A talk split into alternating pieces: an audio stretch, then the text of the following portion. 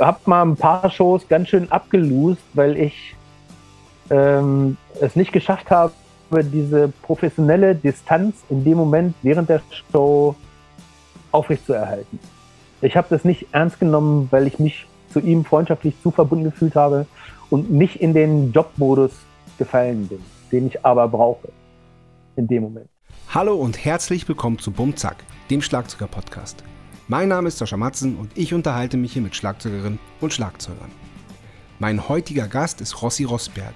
Er gilt als der beste Schlagzeugstimmer des Landes und ist mit Bands wie Guano Apes, In Extremo und Rammstein weltweit unterwegs. Was er dabei so alles erlebt hat und wie er zum Schlagzeugspielen und Stimmen gekommen ist, darüber reden wir in dieser Spezialfolge Bumzack. Viel Spaß! Bumzack, der Schlagzeuger-Podcast von Sascha Matzen. Unterstützt von Tama. Moin Rossi! Hallo, guten Tag. Ja, ey, freut mich voll. Es ist ja echt komisch, weil ähm, ich habe das Gefühl, dich zu kennen, weil ich so lange mit äh, Lutz Buch äh, auf Tour war. Der war, der war ganz lange unser Backliner und der echt, äh, du hast bei ihm auf jeden Fall bleibenden Eindruck unterlassen. Der hat so viel von dir erzählt. ja, das äh, er bei mir aber auch. Ja. Äh, muss ich sagen. Und äh, wir sind dicke Freunde. Das finde ich, find ich super. Ja. ja, voll gut. Das ist, das ist schön zu hören. Ja, Lutz ist spitze. Der ja. hat sich dann nur dann irgendwann für Rammstein entschieden und da war halt auch für die, für die kleine Rumpelkapelle Matzen war da keine Zeit mehr. Ja, kann ich gar nicht verstehen. Also verstehe ich gar nicht. die fahren doch nur um die Welt. Ist doch blöd. Ja, ja. Ja, nee, so ist das halt. Ähm, aber äh, wir wollen wie immer ganz vorne anfangen bei dir. Du wurdest mhm. geboren. Ich habe nur leider, ich bin, ich bin ehrlich, ich bin hier immer offen und ehrlich und transparent. Ich habe keine Ahnung, wann und wo, weil äh, habe ich, konnte ich nicht rausfinden. Ja, ich versuche es einigermaßen zu verheimlichen, obwohl man mir natürlich ansieht, dass ich äh, eine andere Generation bin. Ja. Also ich bin äh, tatsächlich, ich bin Nordhesse, ich bin in Kassel geboren und äh, ah. auch schon 1962 äh, tatsächlich. Oh wow, krass. Also ich werde, äh, nächstes Jahr werde ich 60 tatsächlich. yes! Yes! Yes! ja, cool. Äh, toi, toi, toi, aber ich muss mal kurz auf Holz klopfen. oh Gott, nein, hör auf. Ey! ja, genau. Also ich, ein paar Sachen habe ich rausgefunden über dich. Und zwar, dass du als Kind Posaune spielen wolltest. Nie gespielt hast. Ja, genau. Also es ist so, dass äh, für die meisten Instrumente braucht man tatsächlich zehn Finger, mhm. äh, die ich nicht habe. Mhm. Und äh, ähm, es bleibt dann nicht viel übrig, Trompete oder Posaune mhm. oder Kammblasen oder Singen. Okay. Singen habe ich komplett ausgeschlossen, weil ich das äh, eklig finde. Also ich wünschte, ich könnte es, aber ich bin da relativ talentfrei und, äh, und Posaune, ich hatte die Möglichkeit, äh, Posaune zu spielen. Ja. Und da habe ich damit mal angefangen. Aber okay. ich, davon ist nichts übrig. Da war ich, okay. das ist, äh, mal kurz, das ist, da war ich 16. Okay, alles klar. Sowas. Und, äh, und ähm, muss ich natürlich jetzt fragen, warum hast du nicht zehn Finger? Ähm, ich bin, es ist ein Geburtsfehler. Ich weiß, kannst okay. du das sehen? Ich bin äh, ja. so äh, ja. auf die Welt gekommen. Und äh, was die meisten, die mich also gar nicht merken, erstmal. Mhm. Weil fällt auch erstmal nicht auf. Dann erst beim Schlagzeugspielen wundert man sich, dass ich mir da einen Stock festklebe mit Gaffertape. Äh, dann, hey, was macht der denn da und so? Und dann, äh, aha, ah, verstehe, ja, so ist das halt. Ne? Ja, ja. Und ja, äh, ja. ja. Ein Schlagzeug hat mich einfach mehr interessiert am Ende. Okay. Also aus verschiedenen Gründen. Die ich, äh, ich glaube, als allererstes, ähm, also die Rhythmik fand ich irre. Und äh, es hat mich am meisten beeindruckt und ich, die Körperlichkeit ist das, was mich beeindruckt. Also, mhm. dass, dass einfach der ganze Körper eingebunden ist und ich, keine Ahnung, Schlagzeug ist das, was mich am meisten angetan hat von allen Instrumenten, die ich jemals äh, ja. in Händen hielt. Ja, ja, cool. Und wann hast du angefangen zu spielen dann? Oh, relativ spät, erst mit ähm, 17,5 oder sowas. Mhm. Also eigentlich eigentlich zu spät. Aber ich hatte dann äh, sehr zum Unmut meiner Mutter, damals jedenfalls noch, äh, du machst dauernd irgendwas anderes und so. Und das Schlagzeug kostet natürlich auch Geld ja. und ich habe viel gespart und so und habe mir dann tatsächlich dieses Tama Superstar gekauft, auf das ich auch lange hingespart habe. Ja. Und dann ja. ähm, war ich immer in so einer Jugendgruppe und so. Und als ich dann bekommen hatte, äh, das war kurz bevor die Sommerferien angefangen hatten. Und dann war da in dieser Kirchengemeinde, war da, wir hatten sechseinhalb Wochen Sommerferien. Das war ganz lang, ausnahmsweise. Mhm. Das fiel irgendwie datumsmäßig so zusammen. Da habe ich jeden Tag da unten stundenlang gespielt. Mhm. Weil ich das, da, da, durfte ich halt, da war keiner während der Ferien. Und so habe ich angefangen. Und dann habe ich dann durfte ich nicht mehr so oft, aber es hat mich halt, ich habe jede freie Minute an dem Ding äh, zugebracht und auch ohne Unterricht erstmal, sondern nur so, äh, wie man es halt macht, wenn man anfängt, wenn man es wissen will. Ja, ja, also manche ja, kriegen es halt von den Eltern aufgebrummt als Beschäftigungstherapie, dann hast du halt gleich eine Lehre und dann musst du halt so schlimme Sachen lernen. Äh, das hatte ich gar nicht. Ich habe einfach nur, ich habe mir einfach nur die Seele aus dem Leib getrommelt und das war halt mega. Und hast, hast, du dann einfach irgendwas so vom Gefühl herausgespielt oder, oder hattest du, hast du dich schon nach irgendwas gerichtet? Hast du schon irgendeine Musik oder einen Schlagzeuger gehabt, den du cool fandst und äh, zu dem du hingearbeitet hast? Oder das war, war es wirklich einfach nur ganz freies Spielen? Anfangs war es ganz freies Spielen. Ich wollte einfach nur spielen. Äh, dann ähm, gab es so ein paar Sachen, irgendwie so der Anfangsbeat von Honky Tonk Women zum Beispiel, ja. von den Stones. Das war so ein so ein Ding, irgendwie, den musste ich irgendwie lernen. Das mit der Glocke habe ich immer noch nicht begriffen, irgendwie ist auch Wurst. Aber ähm, das waren dann so die ersten Beats irgendwie. Dann bin ich natürlich auch so totaler Tapper-Fan gewesen. Aber wer mich wirklich gekickt hat, war Stuart Copeland. Ja, er hat ja so Und viele Schlagzeuger. Das war der, Voll. der war der, der, der mich eigentlich total angetörnt hat, wegen dem ich das auch gemacht habe am Ende. Ja, ja. Äh, war natürlich unerreicht, weil das ist einfach, das ist, äh, wenn man das erstmal so hört, denkt man, naja, ist er nicht so, so irre berauschend. Wenn man jetzt diese ganzen, die derzeitigen Supertrommler, so Bosio und Weckel mhm. und so, wenn man die alle hört, da, würde man jetzt nicht unbedingt drauf kommen, wie tricky dieser Stuart Copeland spielt. Aber das ist so ausgeschlafen, ja. das ist so irre. Ja. Und der, der damals, ich weiß leider nicht mehr, wie er heißt, der Schlagzeuger von Ideal zum Beispiel, das war auch mhm. so eine Kanone. Der hat auch, ja, man denkt irgendwie, das ist ja, so easy, aber nee. das ist mega gespielt. Ne? Ja. Irgendwie, und da, ja. Und das sind aber auch, das sind zwei geile, äh, zwei geile Beispiele, finde ich. Also The Police und Ideal, ähm, dass halt, dass da halt aber auch alles stimmt in der Band. Bei Police haben sich wirklich die drei gefunden und das waren, sind ja alles ja. drei absolute Ausnahmemusiker. Und wenn die dann halt ja, zusammen anfangen zu, äh, zu zocken, dann, dann brennt die Luft einfach, dann explodiert es. Und das ist bei Ideal ja, auch, finde ich. Auch, ähm, auch da ist die Band, das ist unfassbar, wie tight wie tight und wie zusammen und wie, wie dynamisch sie, die, die einfach sind, als Band und jeder Einzelne.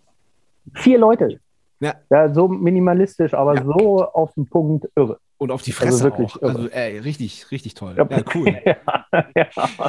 ja, sag mal, und stimmt die Legende, dass du, ähm, dass du von Anfang an auch gleich äh, mit dem Tuning und mit dem Rumprobieren und Stimmen und äh, dass, dass du da gleichermaßen auch von äh, gefesselt warst wie vom eigentlichen Spielen? Naja, also das, oh boah, ey, das ist eine gute Frage. Das so richtig kann ich das gar nicht beantworten. Also was ich sagen kann, ist, dass ich auf jeden Fall immer auch wollte, dass das Ding gut klingt. Mhm. Und, äh, und dann hast du natürlich, du hast so deine Favoriten. Ne? Irgendwie, ich habe lange gebraucht, um rauszufinden, wie eben Stuart Copeland das mit seinem Sound macht, weil die Toms finde ich einfach mega. Ja. Ja. Irgendwie und, äh, und wenn du dann, also früher waren, weil das mit dem Internet war ja damals noch nicht so, ne? Irgendwie, also wenn, da gab es auch kein Drama-Forum, wo du jetzt zum Beispiel mal fragen konntest, ey, was spielt denn der Typ eigentlich für Fälle und so, ja. ne? Das war ja. alles Learning by Doing. Das wusste ich irgendwie mal so und ich hatte auch gar nicht, ich wusste über Fälle nicht viel und so Bassdrum dämpfen und so, äh, wie macht man das und da gab es auch die verrücktesten Sachen. Ich habe auch mit geschlossener Bassdrum, da waren so lose Daunenfedern drin, weil das so irre aussah, habe ich das so gemacht. Irgendwie. Das war natürlich auch schon geil. Ja. Aber geschlossene Bassdrum ist eine, das muss auch erstmal spielen können. Der Rebound ist die Pest, ja. Irgendwie das ist nicht so einfach. Ne? Inzwischen mag ich, äh, mag ich das aber schon auch äh, äh, äh, an meinem kleinen Gretsch-Ding mit, mit geschlossener Bassdrum. Der Sub ist einfach mega. Also wenn du da so, das, also das ist irre. Ne? Ja.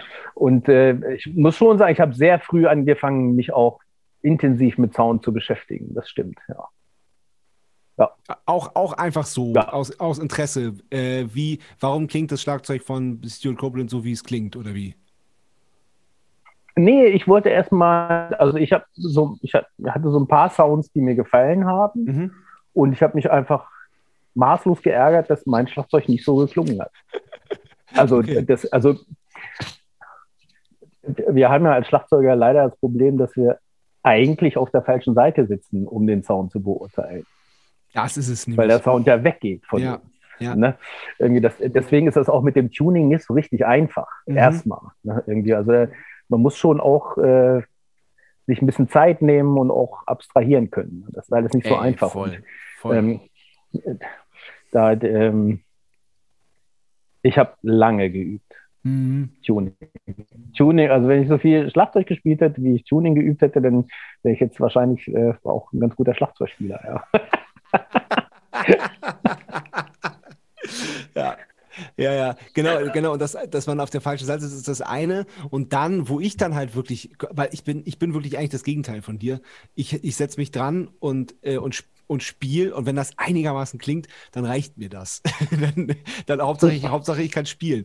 Und ähm, wo ich dann wirklich mhm. gescheitert bin, war das, als es dann wirklich so ernsthaft losging mit, mit äh, Konzerte spielen und dann halt ähm, genau, äh, auf der falschen Seite vom Schlagzeug ist das eine, aber dann, wenn ein Mikro dran sind und das über eine Anlage läuft, in einem Club oder einer Halle oder im Stadion, ähm, gut, da, da habe ich jetzt noch nicht so oft gespielt, aber das ist ja dann, dann, dann dein Metier da quasi.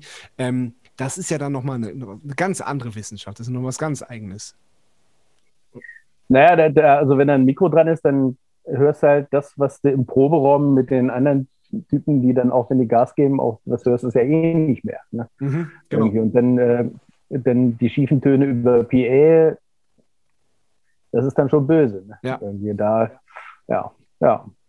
Also eigentlich ist es schon so, man, man kann schon viel auch mit einer mit einem Mischpult machen, aber es wäre schon auch besser, wenn es vor dem Mikrofon ganz gut klingt.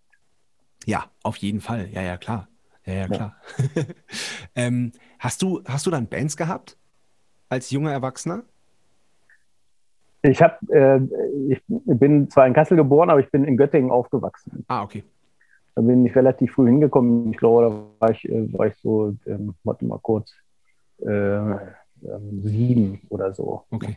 Und, ähm, und in Göttingen war ich sehr fleißig. Also ich habe sehr viele Bands gehabt, auch verschiedenste Stilrichtungen. Und eine, auch tatsächlich 20 Jahre lang so eine Rock'n'Roll-Coverband, das war eigentlich meine Lieblingsband. Und äh, da war ich sehr, sehr fleißig auch tatsächlich. Cool. Cool. Und was, was hat dir da am meisten Spaß gemacht zu spielen bei der Rock'n'Roll Coverband? Also mir hat überhaupt erstmal Spaß gemacht zu spielen. Ja. Ähm, ja, die Genres waren mir egal, ich war neugierig. Ich habe mich erstmal auf alles eingelassen, äh, äh, was mich irgendwie interessiert hat und ich einigermaßen hinklöppeln konnte. Ne? Irgendwie jetzt im Moment, ich bin auch total, ich bin glühender Jazz-Fan zum Beispiel. Aber das ist schon nochmal eine andere Nummer. Das kennst du, schüttelst mal nicht so aus dem Ärmel. Ne? Also mhm. jedenfalls nicht, äh, äh, das machst du nicht nur mit Talent, da musst du auch arbeiten. Ja. So, und, und, ich bin bekennende faule Sau, äh, leider. Ob, naja, stimmt eigentlich nicht. Also wenn, wenn ich für was brenne, dann äh, mache ich das natürlich auch mit sehr viel und sehr großer Leidenschaft. Aber wenn, äh, wenn ich für was arbeiten muss und das sehr lange dauert, bis auch nur so ein kleines Fünkchen Erfolg kommt, dann ist es für mich schwierig, die Motivation aufrechtzuerhalten. Ja. Das ist nicht so einfach. Ja. Ja, und, und naja, wie gesagt, also, also ähm, naja, jetzt ärgere ich mich so ein bisschen, dass ich da nicht, äh, als ich noch jung war, einfach mehr Unterricht genommen habe. So, und ich habe dann, ich habe ja schon jahrelang gespielt, bis ich mal dann äh, von äh, Christian Vielmann heißt der Mann, das war ein Übungsraumpartner sozusagen, der war, der hat äh, in Kassel nach Dante Agostini gelernt und mhm. studiert und der hat mir dann Notenlesen beigebracht und so weiter. Und das war für mich eine, das war eine Türöffnung in vielerlei Hinsicht. Also zum einen ähm, weil ich nochmal ganz neu anfangen musste auch und mich auf Dinge einlassen musste. Ich musste, ich durfte einfach halt auch nicht mehr so spielen, wie es mir eingefallen ist, sondern ich hatte da so eine Regel, muss ich mhm. auf einmal äh, machen. Und dann beim, beim Blattspielen sind mir dann so Sachen aufgefallen, dass auf einmal, wenn du, wenn so dieser Automatismus äh, einsetzt, wenn du Sachen liest, dass du dann spielen kannst, sind auf einmal so äh, Unabhängigkeitsbarrieren, die du sonst hattest, weg auf einmal. Ja. Weil so Automatismus, automatistisch, wenn äh, du spielst das irgendwie, automatistisch, nein, Quatsch, automatisch, automatisch spielst du die Dinge, die du da so siehst und denkst dich drüber nach und deswegen ist auch diese, ähm, die Unabhängigkeit freier. Ja, und, mhm. und das, äh, das fand ich irgendwie mega. Und das mhm. hätte ich auch gerne ein bisschen mehr gemacht, aber naja, dann viel aufgetreten und Lebenswandel und das alles naja, und Faulheit und, und, zu, und zu viel mit Stimmen zu tun zu haben. Okay. Ja. Ja, okay, okay. Und ähm, du hast aber noch nicht immer davon gelebt, oder? Von der Musik? Eine Zeit lang ging das ganz gut. Ne? Also so ein bisschen in der Kneipe arbeiten und nebenbei nur von der Musik zu leben, das hat funktioniert. Ne? Geil. Auf, auf kleinem Level und so, aber ja. äh, jetzt, äh, jetzt würde ich meinen Lebensunterhalt nicht bestreiten können. Also es ist, das war ein relativ kleiner Kosmos und ähm, als ich dann tatsächlich anfing, auf Tour zu gehen, dann kommst du halt auch mit viel mehr Schlagzeugern zusammen, die es dann halt auch richtig können. Mhm. Und wenn du dann halt auch äh, draußen außerhalb deines kleinen Mikrokosmos auf einmal mit Leuten zusammentriffst, die äh, auch ein ganz anderes Level haben und das auch ganz normal ist, dann ähm, ähm, kriegst du relativ schnell gezeigt, wo dein eigenes, wo dein eigener Level zum Beispiel im Spielen so ist. Ne, irgendwie. Mhm. Und dann äh, habe ich relativ schnell die, die, die äh, ähm, Träume, Rockstar zu werden. Das hatte ich auch ehrlich gesagt nicht. Muss ich ganz ehrlich sagen, hatte ich gar nicht, weil ich immer so ein Lampenfieber hatte, dass mir das ganz doll schwer gefallen ist. Echt? Ja, also, schon? Spielen war immer mega und ja. eine ganze Weile war es auch so, so als Jugendlich, also als junger Mann mit der entsprechenden großen Fresse und der Ignoranz und so gegenüber anderen. Ich habe mich lange Zeit für den geilsten gehalten und so. Ist ja normal äh, in dem Alter auch. Ja, ne, irgendwie, und da ist es dann auch egal, dann hast du erstmal keine Schmerzen mit dem mhm. eigenen Quatsch, den man da so macht. Aber ja. wenn du da mal also für mich war das äh, so, wenn du dann das mal in, äh, ins Verhältnis gesetzt hast mit, hast mit Leuten, die wirklich auf professioneller, professioneller Ebene mhm. ihre eigene Musik machen und auch touren und so weiter und davon tatsächlich leben, mhm. das war nochmal ein ganz anderes Level tatsächlich. Mhm. Ja, und da habe ich gedacht, alter Schwede, ah, da, also wenn du das machen willst, dann musst du tatsächlich richtig Gas geben und eigentlich müsstest du mal so eine Musikschule und sowas besuchen. Also inzwischen okay. ist ja, jetzt inzwischen ist der Level der Schlagzeuge, die hier auf der Straße sind, auch die, die nichts zu tun haben, das ist ja unfassbar, was die zum Teil wegtrommeln. Ja, ja, ja. Also diese, diese jungen Typen, irgendwie, mein lieber Scholli, das ist mega. Ja, irgendwie, ja. da will ich, brauche ich, wollte mich gar nicht erst hinsetzen. Ne? irgendwie da, aber jetzt so, ich habe tatsächlich jetzt äh, seit, äh, ich glaube, fast einem Jahr habe ich wieder einen Proberaum hier in Berlin und habe wieder angefangen, nur für mich zu spielen. Das Spielen Geil. fand ich mega. Das Auftreten ja. fand ich scheiße. Okay. Okay. Das, das, war wie für mich in der Fußgängerzone nackt duschen. Das fand ich immer schlimm. Scheiße. Ja, das ist wirklich das, das scheiße.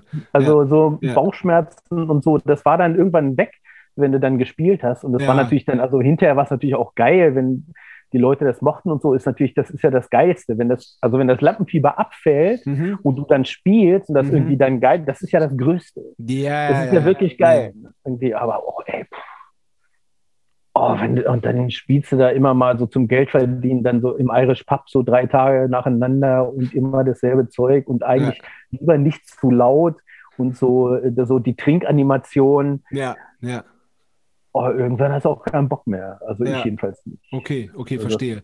Und ähm, wie war das von dir eine bewusste Entscheidung dann, dass du, oder, oder wie kam, hast du gemerkt, so, ähm, dass mit der Aufregung vor den, vor den Auftritten bitte zu doll, aber äh, gab es diesen Moment, dass du gemerkt hast, ähm, ich kann halt so das Zeug stimmen und hinstellen und, und, und geil machen, dass sich halt derjenige, der dann spielt, äh, wohlfühlt und vielleicht auch deswegen nicht mehr so aufgeregt sein muss. Ähm, wie, wie war dieser Prozess? Also das, der, ähm, das hat miteinander nichts zu tun. Also als okay. ich aufgehört hatte, das, das, ist, das, war, das war keine bewusste Entscheidung. Das war das viel, ähm, die, diese Rock'n'Roll-Band, die ich hatte, da ist der Sänger gestorben. Oh, oh, fuck. Und ähm, das war für mich ähm, eine sehr wichtige Bezugsperson und äh, das sehe ich nach wie vor als Auslöser dafür, dass ich nicht mehr spiele. Okay, heftig, krass. Und ähm, ja, das war ähm, schwer zu sagen. Also ich habe jetzt, also es ist tatsächlich so, dass ich auch mit den Jungs gar nicht weiter darüber geredet habe. Das äh, hat sich irgendwie so ergeben. Das war auch relativ. Ich, der ist gestorben, da war ich auf meiner ersten Rammstein-Tour. Okay. Als ich aus Göttingen, als ich aus, der, der, der war schon krank, als ich aus Göttingen weggezogen bin. Und mhm. ich hatte da schon auch, als wir uns verabschiedet hatten, so ein bisschen das Gefühl, als würde ich den nicht mehr sehen. Oh, scheiße, es ist traurig, ey. Und ähm, ähm, so kam das. Das kam irgendwie so. Und ich bin auch, ähm, also ich habe keinen Groll, wenn ich so über meine damalige Heimat spreche, weil ich da 35 Jahre gelebt habe. Mhm. Ne? Und äh, aber irgendwie war das so, das ist eine sehr beschauliche und sehr, sehr schöne und sehr nette Kleinstadt. Und wir haben auch ein ausgeprägtes Nachtleben. Es gibt so zwei, drei Kneipen, die keine Sperrstunde haben. Mhm. Und ich habe auch in Kneipen gearbeitet und habe in vielen Bands gespielt. Das heißt, also ich ähm, war auch einigermaßen bekannt. Und irgendwie, ähm, das war eine Zeit lang, war das total geil. Und dann war ich, waren so die ersten Touren. Und wenn du dann das erste Mal tatsächlich für sechs Wochen oder zwei Monate komplett da raus bist und wiedergekommen bist und fest und du bist irgendwie auf Europatour gewesen, hast so viel gesehen und dann kommst du nach Hause und da war ist die Zeit stehen geblieben. Krass. Ja. Also so, so habe ich das empfunden. Ja.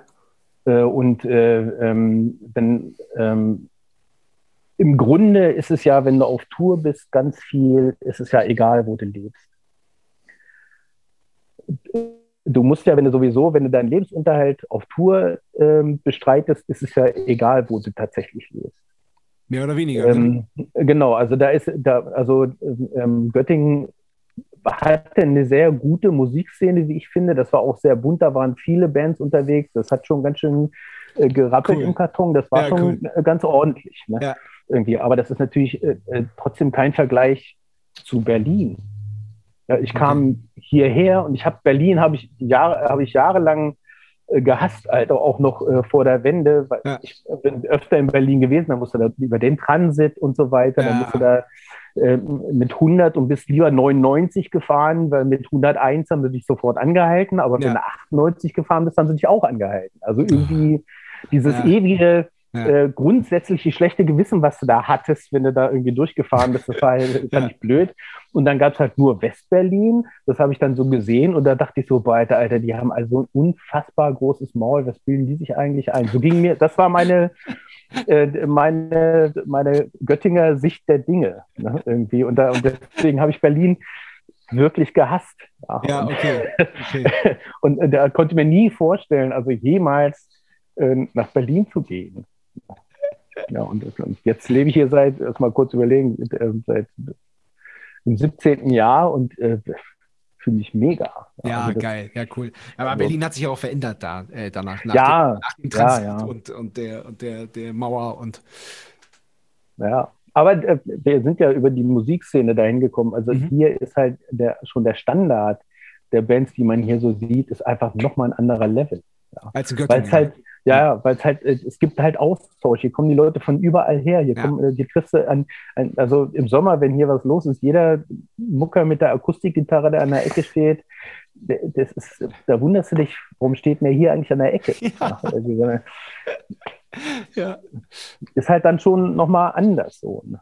Da, ja, ja, klar. Ja, ja, klar. Ja.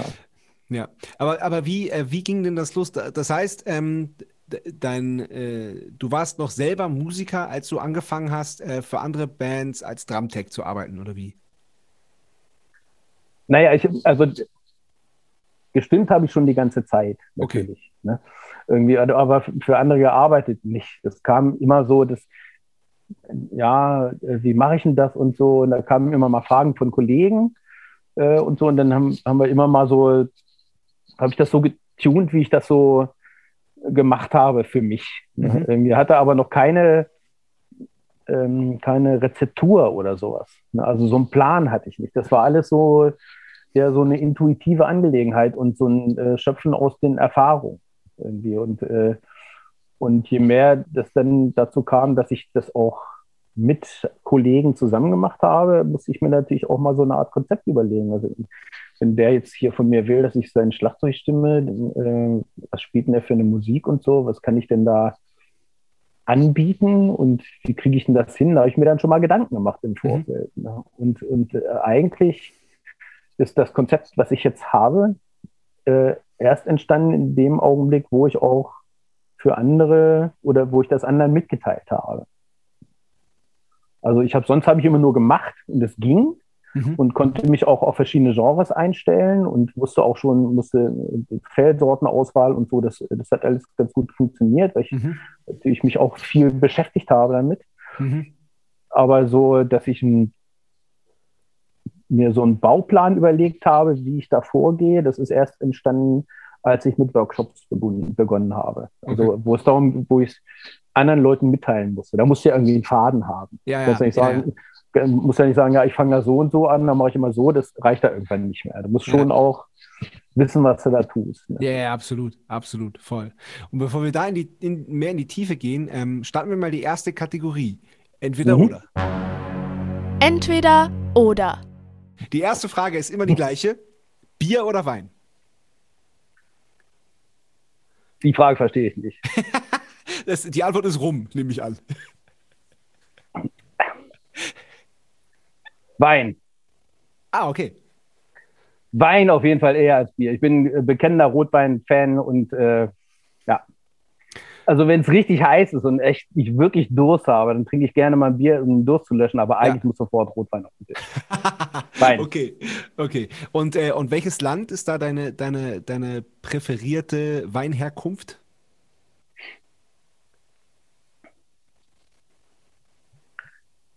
Also, vor einem halben Jahr war es noch Argentinien. Inzwischen äh, bin ich wieder in Italien, äh, gelegentlich in Spanien, sehr häufig in äh, äh Südafrika. Oh. Und Kalifornien baut auch gute Weine. Aber Argentinien ist immer noch so mein stiller kleiner Favorit. Geil, ja, cool.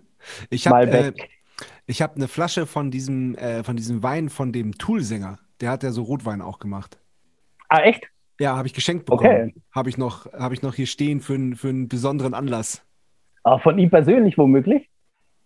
Äh, nee, nein, nein, um Gottes Willen, nein. Äh, kein Kontakt. Äh, leider nicht, aber. Ah. Äh,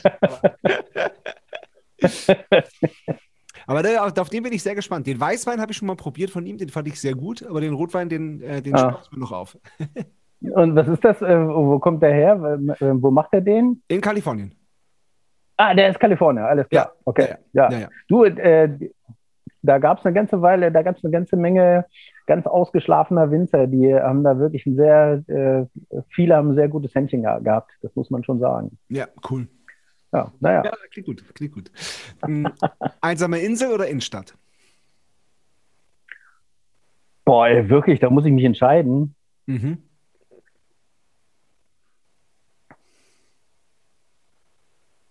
Ich kann ja in Urlaub fahren, Innenstadt. Au, ah, auch, auch gut, gute Sicht. Ja, ja, verstehe ich. also, wenn du nicht weg kannst. Ja. ist die einsame Insel furchtbar. Das ist ein Punkt, das stimmt. Und wenn, den, und, und wenn du nicht weg kannst, also selbst in der Innenstadt, gibt es immer noch so kleine Oasen, wo du mal auf der Banke sitzen kannst und so ne, irgendwie. Ja. Aber also ich bin kein besonderer Menschenfreund, ne, irgendwie, aber in, während der Corona-Zeit, als man nicht raus durfte, irgendwie hat es mir schon gefehlt. Ja. ja. irgendwie, also. Ja, ja verstehe ich. Verstehe ich. Das, also, also mein, ich habe natürlich auch äh, immer wieder den Hang zur Einsamkeit, auch was in so einer Stadt wie Berlin nicht gerade selten ist, weil manchmal geht es ja schon auf den Sack. Ne? Ja. Aber ähm, am Ende ist der Mensch schon auch ein soziales Wesen. Und ich, äh, ich glaube nicht, dass, also jeder kann es wahrscheinlich nicht ganz alleine. Mhm. Ja. Also ich ja, kann es nicht. Ja, da ist auf jeden Fall was dran. Ähm, der, der, der ehemalige Schlagzeuger von Echt, ähm, der hat erzählt, dass der, der hat ja quasi seine, seine halbe Kindheit und seine Jugend ähm, nur mit der Band verbracht und er meinte, er war nie alleine, nie in seinem ganzen Leben. Und dann, als es mit Echt zu Ende war, da ist er für einen Monat in ein einsames Haus in Schweden im Wald, ganz alleine, weil er mal wissen wollte, wie es ist, alleine zu sein. Er fand es nach einer Woche richtig Und wie scheiße. fand er? er fand, äh, nach einer Woche fand er es richtig scheiße und wäre am liebsten wieder abgehauen, aber er meinte, das, das, das konnte er nicht bringen. Er hat da so ein Maul gemacht und so, so, ja, endlich mal alleine sein und ich genieße das nur für mich. Und nach einer Woche hat er es nicht mehr ausgehalten. Wie, und er hatte sich drei Wochen noch rumgeärgert und dann ist er nach Hause, oder was? Ja, genau. Oder fand es dann. nee.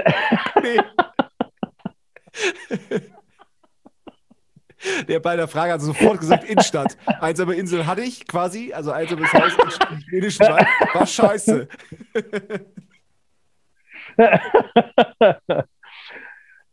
Also ich kann dir sagen, also ich glaube, dass ein Hauptgrund, warum viele Leute mit der Einsamkeit nicht zurechtkommen, ist, dass sie sich ihren eigenen Dämonen nicht stellen wollen. Ganz sicher, auf jeden Fall. Und, äh, und wenn du so, so ein Haus im Wald hast, ne? Da, die sagen alle schönen guten Tag. Auf so jeden Fall. Auf jeden Fall. Ja, ja. Nein, auch, auch, heutzutage ist ja, selbst wenn man alleine ist, ist man dann nicht allein, weil äh, die allermeisten Menschen, wenn sie alleine sind, sofort am Handy hängen. Und da bist du ja nicht mehr allein. Ja. Dann ist ja so, so, nee, so, so, genau. so ein gefakte, äh, das ist ja auch, also ist ja ein, ein gefaktes Nicht-Alleinsein. Und das ist ja eigentlich noch schlimmer. 100 Pro. Ja. ja. Live oder Studio? Das kann ich nicht entscheiden. also, es sind unterschiedliche Voraussetzungen.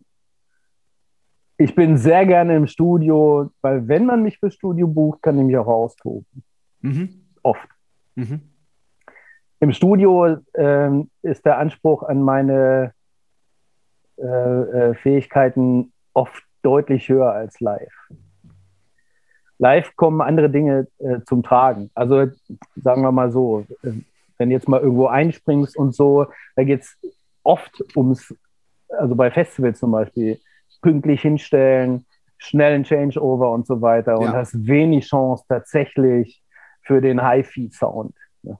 Ja. Wenn du mit so einer großen Band unterwegs bist und du bist Headliner, hast du schon eher die Chance, auch live richtig, äh, auch in der Festivalsaison so rumzutunen, dass es wirklich in echt ist. Und dann natürlich, also wenn du äh, so eine Tour machst, wie wir sie da 19 gemacht haben, dann äh, äh, ist es genauso wie im Studio. Also der mhm. Anspruch ist genau der gleiche. Ja, geil. Also da, äh, das, das muss einfach immer aufs Maul sein jeden Abend. Das muss einfach mega klingen. Ja. Und das, äh, ja. Insofern, äh, da, nee, beides. Da, okay. da mache ich keinen Unterschied. Ja, ist gut. Ja, da glühe ich vorbei. Wird, wird in diesem Fall akzeptiert.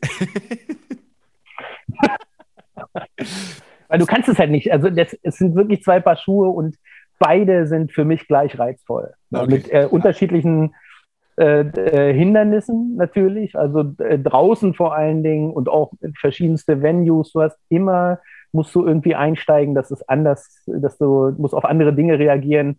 Und im Studio ist es so, du hast da einen Aufnahmeraum, der klingt so und so, da hast du ja. dich schnell dran gewöhnt und dann geht es um genau den einen Song und das ist natürlich dann auch, ist auch mega. Und dann ja. hörst du halt ja. auch die Flöhusten da. Ja. Für den Studio-Heinis, das ist ja nochmal. Ne, ja. Ich finde es cool. mega. Also ich finde es beides mega. Ja, ja, geil, cool, schön. Ähm, Currywurst oder Kassler? Currywurst. Heißt Kassler in Kassel eigentlich Kassler? Also ich, Der Berliner heißt in Berlin Pfannkuchen. Eben, genau. Die Wiener heißt in Wien Frankfurter. Ja, wie geil. Und ja. Kassler in Kassel, das ist eine gute Frage. Das weiß ich nicht. das, das weiß ich. Das ist aber eine sehr gute. Ja. Unbedingt. Heißt in Kassel das Kassler auch Kassler.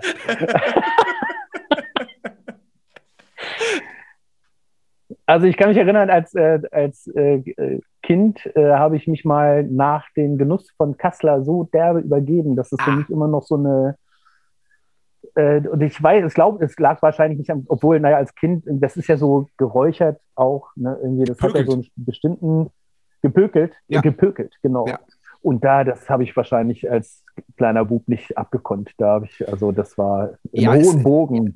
Es kann, ja, es kann ja auch eine sehr, sehr fettige Angelegenheit sein, so ein Kassler. Ja. ja. So eine Currywurst natürlich überhaupt nicht, die ist ja total also praktisch gesund. Stimmt. ja, Currywurst äh, ist keine, das ist so ein, das ist so ein Laster, das ist auch, auch schwer. Es gibt hier so äh, zwei, drei Orte in Berlin, da gibt es auch einfach mega Currywurst. Ja. einige sind überschätzt, weiß ich irgendwie, äh, und ich gebe auch nichts über den äh, über diesen Currywurstkrieg oder ob Düsseldorf so, ja. oder das ist alles total albern. Da, jetzt steht einfach fest, dass die Currywurst in Berlin erfunden wurde, dann muss jetzt hier keiner ein Fass aufmachen. Punkt. Ja. Spielen oder stimmen? Stimmen. Ach krass. Okay. Ja. Äh, äh. Also auch immer noch, wenn ich, ich war im Proberaum, äh, natürlich weiter zum Spielen hin, aber nicht ohne zu stimmen. Und nochmal ja. an Sachen auszuprobieren und so. Und das ist einfach, ich liebe es einfach. Geil. Ach, cool, schön. Ja, du giltst ja, du giltst ja auch in, in Deutschland als der Tuning-Experte für Schlagzeug. So, der, du, du bist da ganz oben. Äh, das müssen andere entscheiden, das weiß ich nicht. Ja, haben also, andere äh, ne? Ja, okay, gerne. Hund oder Katze? Fische. Aus verschiedenen Gründen. Die fusseln nicht ja. und die machen keinen Krach. Ja. Und die kacken ins Wasser. nicht auf den Teppich oder ins Bett. Mit denen musst du nicht raus. Die spülst du irgendwann runter oder isst sie. ja, konsequent. Finde ich gut. Also, ich bin, also natürlich erlaubt mein Lebenswandel zu normalen Zeiten, wenn du viel unterwegs bist, ja. überhaupt kein Haustier, ist da völlig ja. klar. Ja. Äh, deswegen am Grünpflanzen bei mir auch überhaupt gar keine Chance. Also ja. da, kommt, ja. Du bist halt, im Idealfall bist du das halbe Jahr nicht zu Hause. Ja. Und wenn du dann, also ich lebe auch alleine aus verschiedenen Gründen äh, und äh, dann, äh, ja, ja, wenn ich ja. Pflanzen brauche, dann okay. gehe ich raus. Ja. ja und ja. Und, äh, und äh, ich finde äh, tatsächlich Fische, ich kann den ganzen Tag im Aquarium sitzen in Berlin und mir das große Becken angucken, weil ich das einfach das bringt mich total runter. Das finde ich irre. Ja. Und ich muss mich, muss mich nicht kümmern. das ist, äh, das ist, ja. Also wenn du Tiere haben willst, dann musst du dich wirklich kümmern. Das ja, ist ein Familienmitglied. Ja, Natürlich. also jetzt so nebenbei geht das nicht. Ne? Nee, das, das, ist ja klar. Das ist ja klar. Also du schätzt ja in Wien das Café Landmann, das weiß ich ja schon mittlerweile. Aber warst du auch schon mal im Haus des Meeres in Wien? Nein. Das solltest du machen, wenn du das, Mal da bist. Das, das, das, Haus des Meeres, ist Haus das ein Aquarium? Das ist das Aquarium, das heißt so. Und zwar ist das äh, so ein riesen, unfassbarer äh, Luftschutzbunker. Äh, so wie in Hamburg mhm. quasi. Das sieht eigentlich, eigentlich so ähnlich aus. Nur haben die das Ding halt komplett vollgestopft mit Aquarien in allen Größen und allen Facetten. Und da gibt es wirklich alle Fische, die man sich vorstellen und wünschen kann. Das ist das erste Mal, dass ich davon höre. Wirklich? Das ist ja irre. Ja, ja ich habe ich hab noch nie davon gehört, dass es in, in Wien ein nennenswertes Aquarium gibt. Oh ja, klar. Das, also ich, okay, fantastisch. Ich muss natürlich, äh, ich bin großer Wien-Fan. Wir hatten ja auch schon drüber gesprochen ja. im Vorfeld. Ich finde, also es gibt so ein paar Ecken, die fand ich mega. irgendwie dann war ich mal auf Tour mit irgendeiner Band und wir hatten äh, einen Tourleiter aus Wien tatsächlich. Den habe ich dann gefragt: Hier, pass mal auf, wo, geht denn, wo gehen denn die Einheimischen hier wienerisch essen? Und da bist halt, der hat mich dann in so ein Ding geschickt, wo die Einheimischen essen. Das ist immer das, was mich am meisten interessiert. Die Touristenburgen, also der ja. Fiegelmüller, den kenne ich natürlich auch. Und das, ja, ja. das der Wiener Schnitzel ist mega. Ja. Will ich überhaupt nicht sagen irgendwie. Ne? Und das war auch, das war auch besser als das da in dieser, in der einheimischen Bude. Aber okay. Diese Leberknödelbrühe, äh, äh, die ich da hatte, ne, das war ungeschlagen. Das war fast so gut wie die von meiner Oma. Und das ist einfach wirklich gut. Ne? Also da, da bin das ist äh, ohne Scheiß eine meiner größten Leidenschaften und auch die von Lutz übrigens. Ne? Wenn wir irgendwo sind, da essen, wo die Leute essen. Ja, ja, klar. Ja, ja. Und, äh, und äh, einer der größten, also der hat viele Vorzüge, der Lutz, und ich schätze den sowieso, weiß der auch. Aber einer der größten Vorzüge, die er hat, ist, dass der eine unfassbare Nase für gute Restaurants mhm. hat. Oh ja, das stimmt. Ja, also ich, äh, am liebsten gehe ich mit ihm alleine los, weil also wenn du mit mehr als dreien losgehst, dann weiß ja, der eine braucht das, ja. dann hast du, da wirst ja. du nicht fertig, dann will der vierte will da nicht hin. Das geht alles überhaupt nicht. Lutz und ich sind uns immer einig. Ich gehe ihm hinterher und dann dauert das die Entscheidungsfindung mit ihm dauert drei Minuten. Der guckt ja. auf die Karte und hm, hm, hm, hm. Wenn du dich nicht entscheiden kannst, hast du keinen Hunger. Stimmt. Ja, ja mit, das stimmt mit Lutz, aber das war die Restaurantauswahl mit Lutz war wirklich auch immer gut, wenn wir unterwegs waren. Und bei uns war er auch immer sehr vehement. Also da war, wenn, wenn, wenn, wenn das mehr als drei Leute waren, dann hat Lutz halt einfach entschieden. Und wer, wer, wer ja, genau. mitkommt, kommt mit und wer nicht, eben nicht. Und es war genau. und äh, ja. es war halt einfach, er hatte halt immer recht. Das war halt einfach immer gut, ja. was er ausgesucht hat. Ja. Ist einfach so. Stimmt. Ja. Jetzt, jetzt genau. wo du sagst, ja. Ganz genau. Beim Essen so, beim Rotwein kannst, machst du auch nichts verkehrt, da weiß er, kennt er sich auch. Einer seiner, seiner Brüder ist ja auch Sommelier. Ja. Ne, irgendwie, da bleibt er auch ein bisschen was hängen. Ja. Und dann schätze ich auch irgendwie, dass er nicht so auf die Markt guckt. Ey, wir sind auf Tour. Wir sind hier in einem anderen Land. Und klar muss ich auch ein bisschen aufs Geld gucken, aber ey, bitte. Ja. Äh, jetzt hast du mal die Chance, nicht irgendwie am, an der Bude in deiner Heimatstadt zu essen, sondern wirklich mal eine richtige Spezialität, ja. was weiß ich da in Chinatown, in äh, äh, Montreal oder sonst irgendwo. Da kommst ja. halt nicht dauernd hin. Da musst du ja. halt auch mal. Ja, das ist geil. Ja. ja Insofern, äh, wie sind wir jetzt drauf gekommen? Ach ja, wegen Landmann. Ja, genau. Und, so. Und äh, wegen, wegen, genau. wegen Haus des Meeres. Haus des Meeres, ja, ganz genau, ganz genau. Also, also der Haus des Meeres, das, also kommen, ich bin, weiß gar nicht genau, ob wir nochmal nach Wien kommen nächstes Jahr. Aber das muss ich mir auf jeden Fall auf der Zunge zergehen lassen. Also ich Rammstein glaube ich nicht. Ich habe gesehen Bratislava und Salzburg. Das ist so und Wien ist da genau in der Mitte. Ah. Nicht Bratislava, nicht Prag. Ja, ich weiß also nicht äh, Prag. Prag. Wir fangen, Prag. Ja, wir genau. fangen in Prag an. Genau. Ja, ja. Genau. Also letztes Mal sind wir, haben wir halt in Wien aufgehört. Ah, genau. Das ja, da konnte ich nicht. Ich, ich wäre so gern gekommen, aber wir haben selbst gespielt, wie das halt meistens so ist. ja, na klar. Naja, ja. aber ach, naja. Ja. Aber auf der Donauinsel war ich, bei Rock in Vienna. Da war ich. Das ist schon ein paar das? Jahre her. Das ist ein paar Jahre her. Da haben Slayer gespielt. Also wenn es nach 2005 war, war ich dabei. Ja, war. Definitiv. Es war äh, vier, fünf Jahre ist es her. Ah, es kann, oh, es kann gewesen sein, ich war mal zwei Jahre nicht dabei. Das war, ah, okay. glaube ich, mal kurz überlegen. 2017 war ich nicht dabei. Ja, das kann sein, dass es da war. Ja, das kommt hin. Weil ja. Donauin Donauinsel hätte ich gewusst. Ja. Also ich gehöre nicht zu den Leuten, die sich die Wenn, ich merke mir keine Wenn. Ne, ich kann, wenn ich in der Stadt bin, da kann ich mich an die Kneipen erinnern, aber, ich, aber nicht an die Venues. An die Kneipen manchmal auch nicht, aber auf jeden Fall eher an die, an die, Gast, an die Gaststätten ja. als, äh, als an die Venues. Äh, die Venues, okay. naja, ich meine, wenn du dich an Venue erinnerst, dann war es entweder besonders geil ja. oder besonders beschissen. Ja, das stimmt. Ja, das stimmt. Wo wir gerade so ein bisschen im, beim Kulinarischen waren, selbst kochen oder Lieferservice? Selbst kochen. Also es kommt schon mal vor, dass ich irgendwo anrufe, wenn ich wirklich überhaupt keinen Bock habe. Ja. Irgendwie. Aber es gibt so ein paar Sachen, die ich sehr gut kann. Zum Beispiel? Und da koche ich gerne selber. Ich habe einfach Bock. Geil. Ja, also ich koche viel asiatisch. Das ist jetzt auch nicht so irrsinnig schwer. Und mhm. ich muss auch sagen, ich bin so ein Rezeptekocher. Ähm, also ich, jetzt muss ich mal kurz, also jetzt habe ich halt die Chance, mich mal ein bisschen aufzuregen. Ja, unbedingt. Mir gehen Leute auf den Sack, die sagen, mir gehen Leute auf den Sack, die sagen, ich koche nie nach Rezept.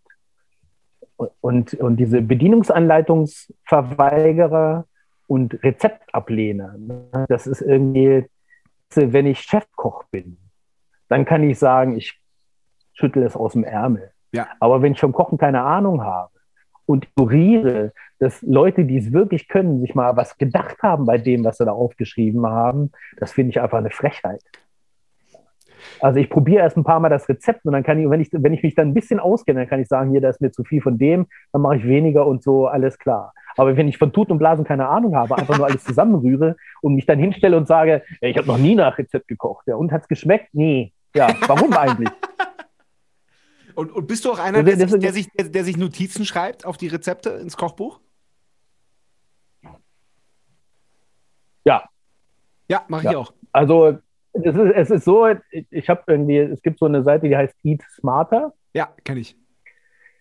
Und ne, irgendwie, und da die Rezepte finde ich ganz geil, weil die halt, ich bin halt kein Koch. Ne, ja, genau, irgendwie, aber das genau. sind Sachen, die kann ich. Ja, genau. Ne, irgendwie, die kann auch jeder. Und wenn man einigermaßen, äh, äh, also wenn man lesen kann ne, und auch mal schon mal was geschrieben hat und ein Buch gelesen hat, dann schafft man das irgendwie.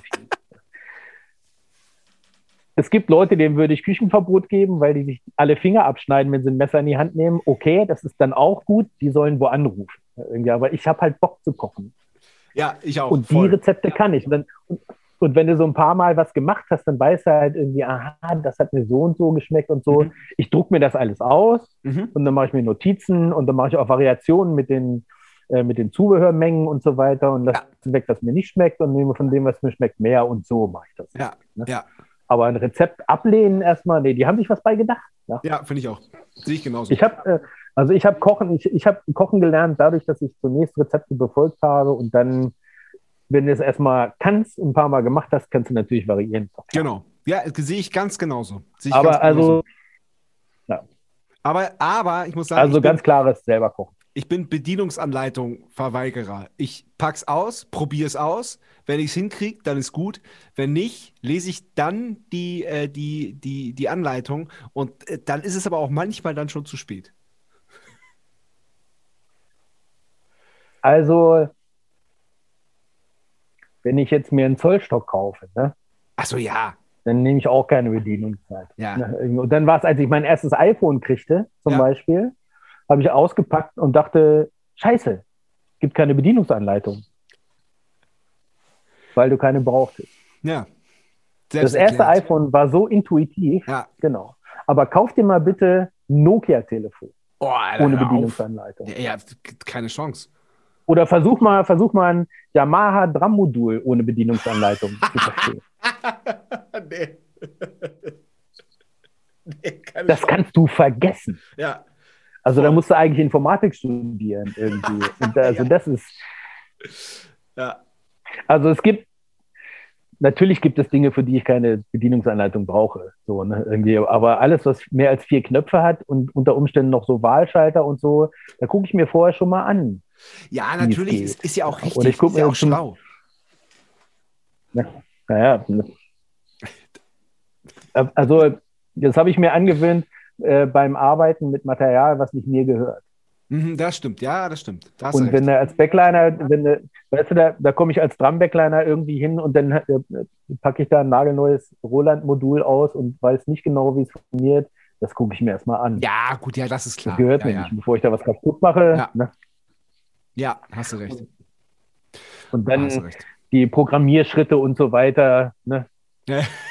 ja. Und äh, muss, muss ich auch sagen, da hat, äh, da hat jemand, den ich sehr schätze, nämlich der Henning Rühmen, das ist der Gitarrist von den Guano Apes zum Beispiel. Ja. Mit denen war ich auch mehrmals im Studio. Und das war weil die natürlich auch höchstgradig wahnsinnig sind, die Typen. Aber der, die alle, alle außer ihm hassen Bedienungsanleitungen und nie funktioniert ja. Und er weiß es dann immer, wie es geht. Ne? Und er sagt mir dann immer, ja, RTFM, hat er immer gesagt. Und ich sage, Alter, was heißt das? Read the fucking menu. nee, the, the, fucking manual, genau. Ja, ja. Lies die verdammte ja. Anleitung. Ja.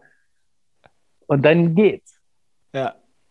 Ja. Und das, das hat mir so eingeprägt und seitdem, seitdem mache ich das. Ja. Ich mache das seitdem. Ja, es ist was dran, auf jeden Fall. ah. Vinyl oder Stream? Auf jeden Fall Vinyl. Geil. Also äh, da ganz, ganz klar. Also ohne Scheiß. Äh, das Streaming versaut unsere ganze Wirtschaft. Die, die, dass die Bands nicht mal davon leben können, dass ihre Platten verkaufen, weil man über Spotify für was weiß ich, was das im Monat kostet, alles hören kann, was man will und die Mucker nichts dran verdienen, also wirklich nichts. Das, es ist unerhört. Ja. Dass sich dieser Stricher von Spotify hinsetzt, ja, wenn ihr mehr verdienen wollt, veröffentlicht doch mehr. Der hat nichts dafür getan, dass, die, äh, äh, dass er das da vertreibt, dass er dafür verdient. Das ist so ein richtiger Makler, weißt du, so ein Makler, der sich irgendwo hinsetzt und Geld einsammelt dafür, dass er die beiden Seiten damit äh, äh dazu bringt, dass sie miteinander kommunizieren, aber selber nichts leistet. Mhm. Das finde ich eine 6. Das ist einfach eine glatte 6. Also ich meine, wenn man streamt, ich habe gegen Streamen habe ich nichts, aber es muss Geld kosten. Mhm. Und zwar muss das den Muckern zugutekommen und nicht irgendwelchen Plattformen. Die Plattformen können gerne eine Vermittlungsgebühr einstreichen, aber der Hauptanteil muss natürlich der Mucker bekommen. Das ist doch klar. Ja, das, das Problem ist halt, dass, das, dass, dass man nicht weiß, wo, weil es fließen ja Gelder, aber keiner weiß genau, wie viel und keiner weiß genau, wo das hingeht. So, das streichen sich halt die Plattenfirmen ein zum Teil, dann die drei großen Verlage in Deutschland, die es gibt, und kein Mensch kennt den Schlüssel. Kein Mensch weiß, wie, wie das aufgeteilt wird. Du willst dich auch als Mucker auch nicht damit auseinandersetzen. Du willst doch Mucke machen. Natürlich, ja, ja natürlich. Und, und äh, weißt du, und wenn du eine Platte verkaufst, du sagst, okay, ich habe 100 Platten verkauft, da habe ich das und das Geld eingenommen, fertig. Da irgendwie, aber irgendwer hat irgendwas runtergestreamt. Wer will denn, woher kommen denn die Zahlen? Wer will denn das ermitteln? Und die, die das ermitteln, für wen arbeiten die? Für die Plattform oder für die Mucker? Das ist alles sehr zweifelhaft. Irgendwie da, es ist, ich finde es einfach, ich finde es schwierig und deswegen äh, kann ich auch, also die meisten Menschen, mit denen ich zu tun habe, die auch in dem Musikbusiness Business arbeiten, ich kann nicht verstehen, wieso die alle bei Spotify sind. Sage ihr, kostet euren Arbeitgeber richtig Geld. Also ich meine, klar, bei so einer Band wie Rammstein ist es so, die haben eine Fangemeinde, die Fans, die wollen natürlich die Platten kaufen. Die ja. wollen das auch in der Hand haben. Ja. Und bei mir ist es so, also ich bin tatsächlich so ein äh, äh Dinosaurier. Ich benutze iTunes. Das Programm ist die Pest. Mhm, ja, irgendwie, aber ich ja. kaufe da die Titel. Okay. Ja, irgendwie und, äh, und ich habe noch so ein äh, iPod mit 160 Gigabyte, so ein iPod mit Kabel. Genau. Ja. Kabel sind diese Stromleitungen. Kabel, nicht Bluetooth, Kabel. Ja. Und da sind auch keine, da sind auch keine MP3s drauf, sondern das sind mindestens WAV-Files oder MP4, ja. äh, nee, WAV-Files, glaube ich, heißen, obwohl ich das jetzt auch nicht so genau weiß. Auf jeden Fall die hochauflösen und trotzdem hörst du noch einen Unterschied. Ja. Ich habe ich hab Freunde, äh, einen äh, engen Freund in der Schweiz, da machen wir so Listening-Sessions. Mhm. Das fängt dann an von der MP3 äh, bis äh, über die hochauflösende Datei, dann kommt äh, die CD und am Ende kommt das Vinyl. Wenn es geht, alles von einem Interpreten. Boah, geil. Das ist eine Und, und dann ist es vollkommen, dann, und dann suchst du, ich, ich, wir, ich war, als ich das letzte Mal da war, hatte ich eine Genesis-Platte mit. eine Originalpressung von, ich weiß gar nicht genau, ist auch Wurst auf jeden Fall. Ja. Und er hatte eine überholte Vinyl schon mit und selbst da hast du schon einen Unterschied gehört. Und da war die alte Platte, die du eigentlich, wo du schon fast durchgucken konntest, weil die so runtergenudelt war, mit ihrem ganzen Knistern und so, klang die immer noch geiler als die neue. Und natürlich Krass. kein Vergleich zur CD. Ja, yeah, am Ende. Ja. Aber das ist eine geile Idee, das will ich auch machen. Weil, weil ich habe auch so, so, ich habe so, so, so, so einen Hi-Fi-Freund, der vertreibt auch so, so Ultra-Hi-Fi-Boxen für zu Hause. Nicht, nicht Studio, sondern so richtig für zu Hause. Der hat mir dann auch, auch mal so, so, so ein Pärchen angedreht und damit, damit höre ich meine Platten. Das ist auch der, die, der, ja, genau. man kann da auch rein theoretisch das mit Bluetooth verbinden und mit WLAN und das irgendwie als MP3-Player benutzt, aber das will ich gar nicht. Ich will die Dinger wirklich zum Analog Platte hören und die, das klingt so geil. Das ist echt ein Unterschied wie Tag und Nacht. Ich habe mich, ich habe mich und äh, du wirst mich jetzt rügen und das zu Recht. Ich habe mich dabei erwischt, wie ich halt saß und mit dem Handy was äh, angemacht habe, Musik angemacht habe, halt über, ich habe so, so WLAN-Boxen, habe ich, habe ich auch. Äh, und mhm. ähm, dann, dann, dann, dann habe ich, hab ich das angeguckt und gehört, dachte so, Alter, bist du eigentlich bescheuert? Du hast da zwei Meter weiter, ein paar Treppenstufen hoch, hast du einen Plattenspieler stehen und du hast die Platte im, im, im Plattenschrank stehen. Und dann so ganz verschämt so schnell ausgemacht und bin halt eben raufgegangen und habe die Platte aufgelegt. Und das ist wirklich ein Unterschied wie Tag und Nacht. ja, also das ist ja für Menschen wie uns, die ein ästhetisches äh, ähm, Verständnis zu Musik haben, ist das natürlich was ganz anderes. Ja. Äh, und äh, ich will ja auch niemand rügen, die sollen auch alle hören, was sie wollen. Jeder, der Musik hört, ist immer noch besser als jeder, der keine hört. Obwohl, ah, das, nein, das kann ich so nicht stehen lassen. Es gibt schlimme Musik. Ach so, ja, gut, ja, nein, aber äh, äh, ich glaube nicht, dass, dass, dass Menschen, die, die, die Musik hören, wo, wo, wo, wo andere Menschen diffamiert werden oder wo Rassismus verbreitet wird oder irgendwas. Nein, nein, nein ich meine noch nicht, ich meine noch nicht mal das. Ich meine Ach so, okay. dumme. Ach so. Ja, irgendwie, äh, ne, also äh, Hetzmusik sowieso nicht, ne, ja, irgendwie, nee, aber nee, genau. Also ich glaube nicht, dass, dass solche so, ne? Menschen diesen Podcast hören. Das glaube ich nicht. Du, selbst wenn. Selbst wenn, richtig. Du, äh, ne. Ähm, also, ich finde es gut, dass Musik verbreitet wird. Ne, ja. Irgendwie. Und es ist halt so, ich, ich war irgendwann mal, war ich ähm, tatsächlich äh, nach einer Studioproduktion, ich weiß gar nicht, bin mit der Eisenbahn mit dem Kollegen nach Hause gefahren.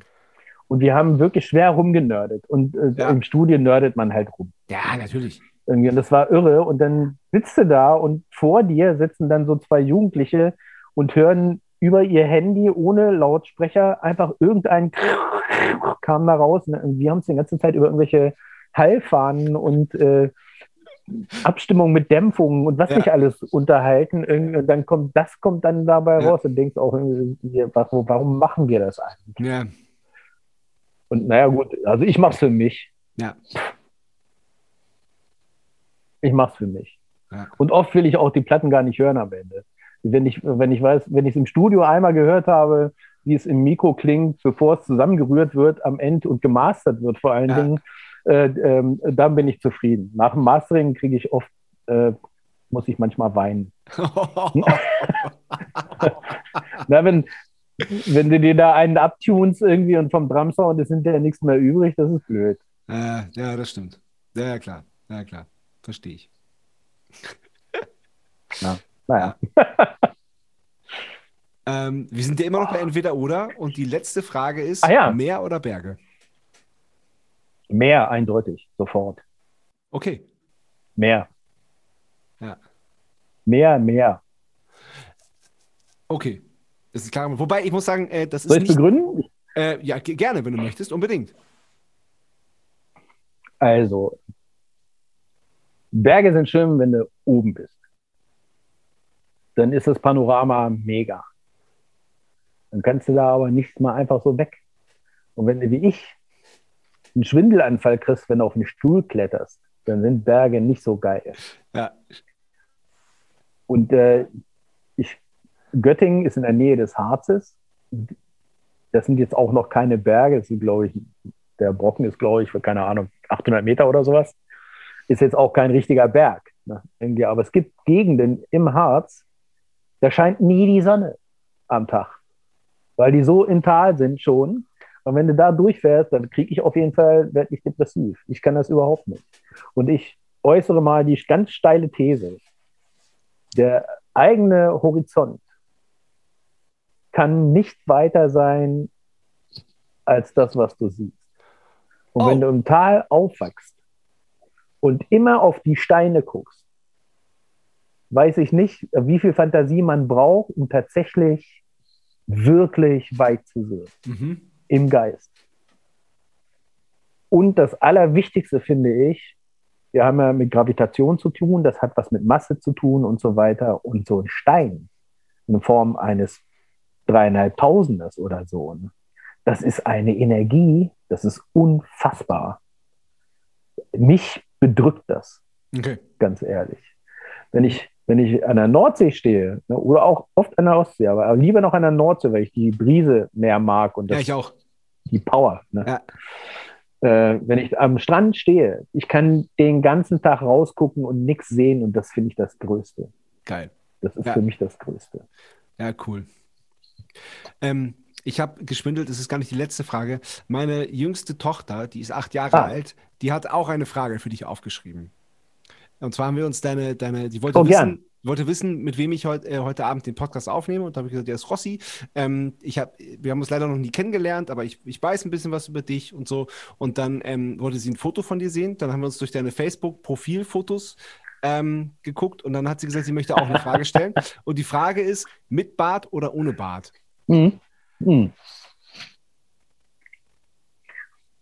Als ich noch jung und schlank war, ne, habe ich mir ohne Bart ganz gut gefallen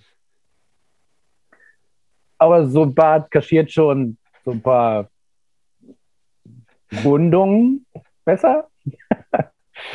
ähm, äh, ich habe mich, hab mich irgendwie dran gewöhnt. Ich mag es irgendwie und äh, ähm, mir, mein Bruder sagt, ich würde älter aussehen. Ich sage, das ist mir egal.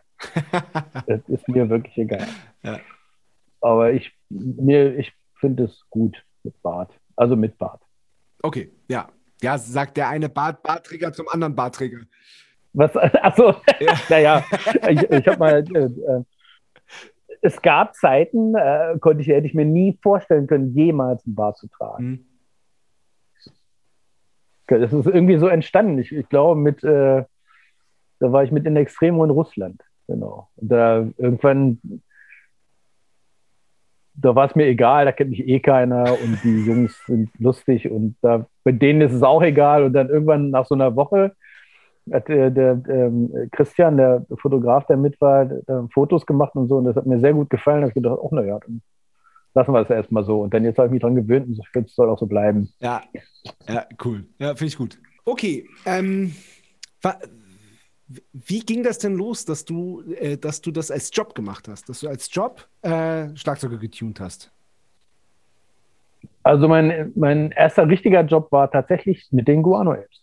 Ach, krass, okay, wow. Also der, der, es gab mal eine Szene, ähm, ähm, als die auf die erste Tour fuhren. Wir, wir kannten uns, die Guano Ips kommen aus einem kleinen Dorf äh, in der Nähe von Göttingen und mhm. wir haben, bevor die äh, durchgestartet sind, auch tatsächlich äh, Konzerte zusammen bestritten. Ach, geil.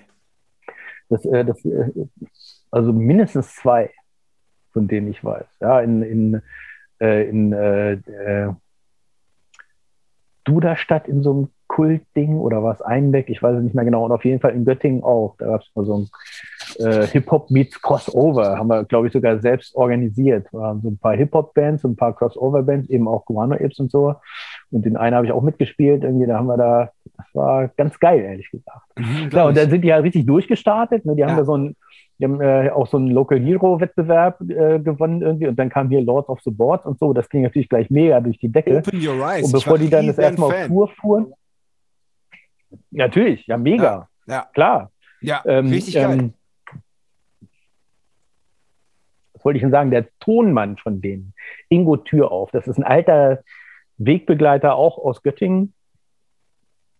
Und wir haben uns mal im, Jugend, im Juzi getroffen, im Jugendzentrum. Äh, und äh, er war der Einzige damals, der in meinen Augen irgendwas von Mischpulten verstand und es so hingekriegt hat, dass es draußen irgendwie klang. Und er behauptet von mir, dass ich der Einzige gewesen wäre, der jemals eine Bassdrum tunen konnte, mit dem er je zu tun gehabt hat. Ja. Und so haben wir uns kennengelernt. Ja. Da war ich, äh, keine Ahnung, vielleicht so 20 oder so. Also wir kennen uns tatsächlich 40 Jahre. Geil.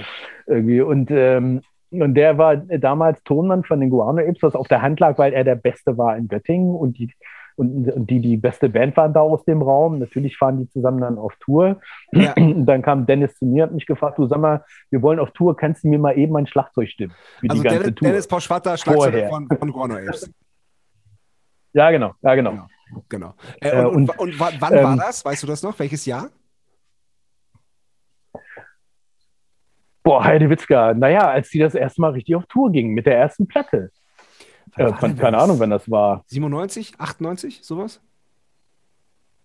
Ähm, pass mal auf, das google ich jetzt. Ja, das ist gut. Du googelst oder ich hole mir noch ein Bier. Das ist eine sehr gute Idee. Guano Apes. Wie hieß die Platte? Guano Apes. So, bin wieder da. Open Your Eyes Official, so und so, warten Sie. Oh nein, das ist hier nicht das Video. Debütalbum Proud Like a God, 25. August 1997.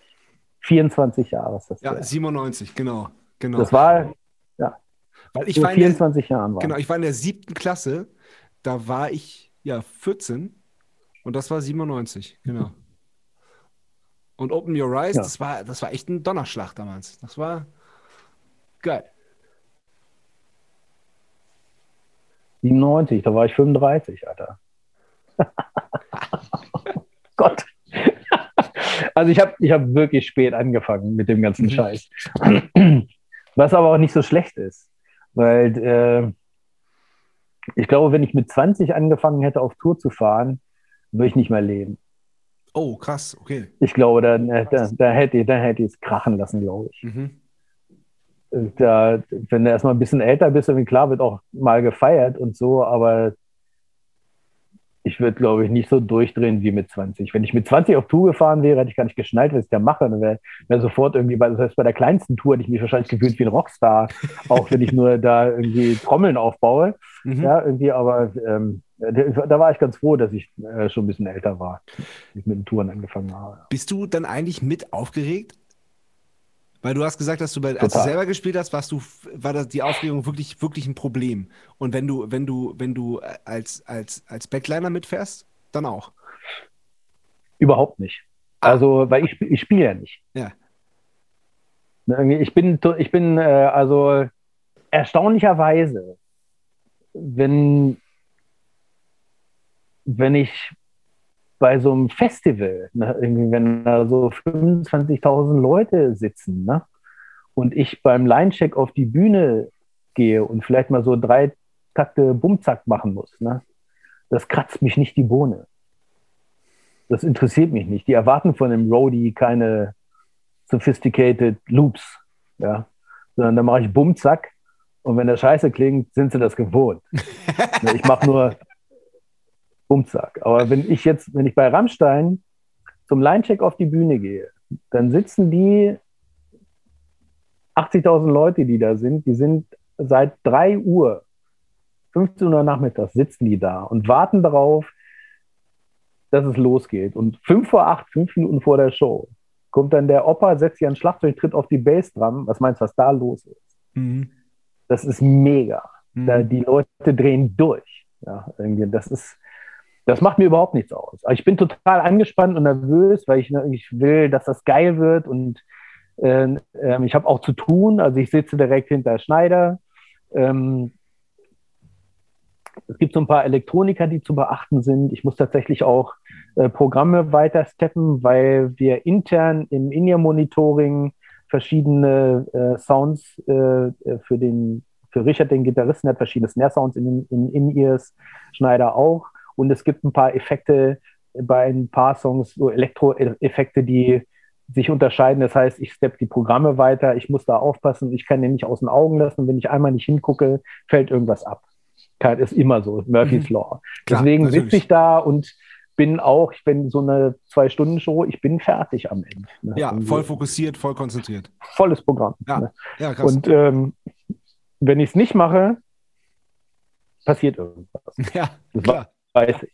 Es äh, ist so. Ich will aber nicht, dass was passiert. Ja. Und deswegen bin ich vorher, also den ganzen Tag nicht irgendwie, aber so zehn Minuten vor Showbeginn bin ich schon auch angespannt und so und bin auch konzentriert und dann kommt der Schneider und wir reden auch nicht viel, wir begrüßen uns und so und er weiß natürlich, dass alles klar ist und ich ja. weiß das auch und ja. so zwei, drei Worte, aber eigentlich erst schon im Tunnel mhm. und ich bin das für mich irgendwie auch und dann geht das irgendwie los und dann kommt der erste Schlag und dann geht's ab. Also ich bin auf jeden Fall total drauf dann. Ja. Wenn ich nicht aufgeregt bin, ist es eine Scheißshow.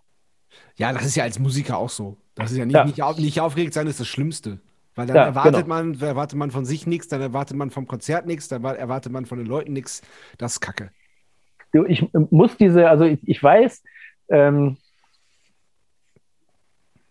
mit dem Dennis war es so, wir vertragen, wir sind befreundet. Ja. Ne, irgendwie. Und ähm, ich habe mal ein paar Shows ganz schön abgelust, weil ich ähm, es nicht geschafft habe, diese professionelle Distanz in dem Moment während der Show aufrechtzuerhalten. Mhm. Ich habe das nicht ernst genommen, weil ich mich zu ihm freundschaftlich zu verbunden gefühlt habe und nicht in den Jobmodus gefallen bin, den ich aber brauche mhm. in dem Moment.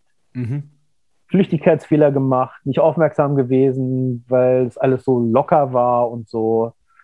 Und ähm, das war mir eine Lehre. Dass ich, mhm. Also da habe ich richtig abgelöst. habe auch eine schlechte, schlechte Arbeit gemacht, muss man einfach sagen.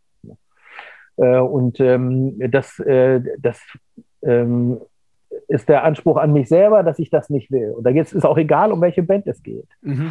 Das kann eine ganz kleine Band sein, das kann jemand ganz Unbekanntes sein, das kann ein Newcomer sein. Wenn die mich buchen für irgendwas, dann will ich zu 100 Prozent mhm. da sein.